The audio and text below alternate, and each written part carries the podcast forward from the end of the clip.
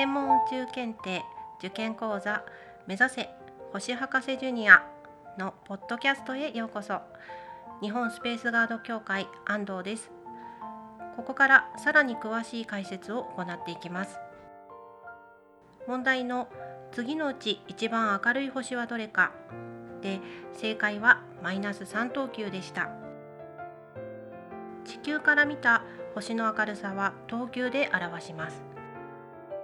古代ギリシャの天文学者ヒッパルコスが肉眼で見える星を明るい順に1等星から6等星と決めたのが始まりで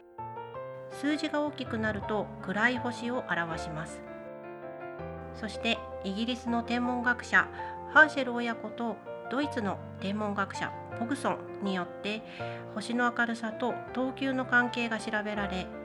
1等星と6等星では平均の明るさが約100倍違うことが分かり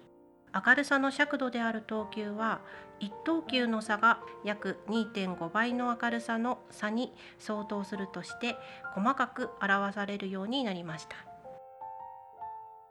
前伝で最も明るい星を1等星と呼びますが皆さんいくつぐらいご存知でしょうか？春には牛飼い座のアークトゥルス。夏にはこと座のベガ。秋には南の魚座のフォーマルハウト。そして冬の夜空に輝く大犬座のシリウスなどがあります。一等星の数は全点で21天体。一等星から6等星までの星の数は全部で約8600個あります。ただしこれは全点の数であり地平線より上だとその半分。さらに地平線すれすれの星は見えないと考えるとだいたい3000個ぐらいになります。暗い星は肉眼では一般的に6等星までしか見えませんが双眼鏡や望遠鏡などを使用することでさらに暗い星まで観察することができます。さて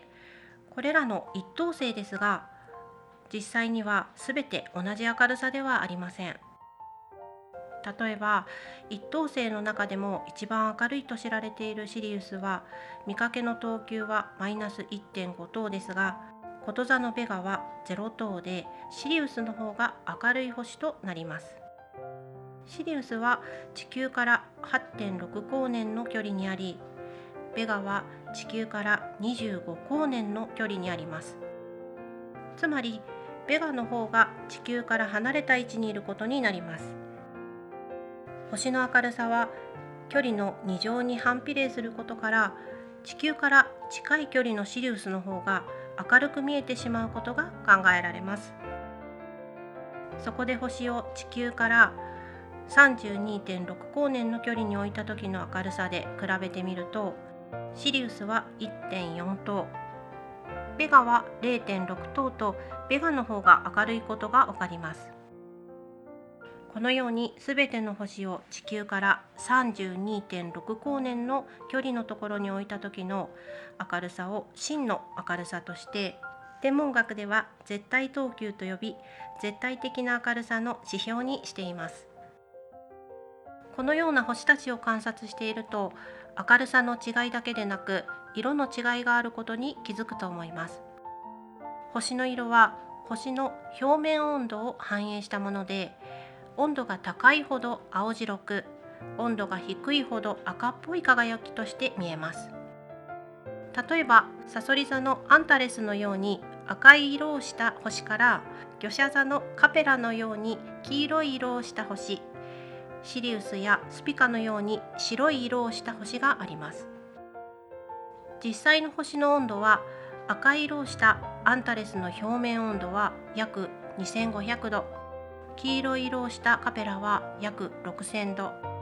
青白く輝くスピカの表面温度は約1万2000度です。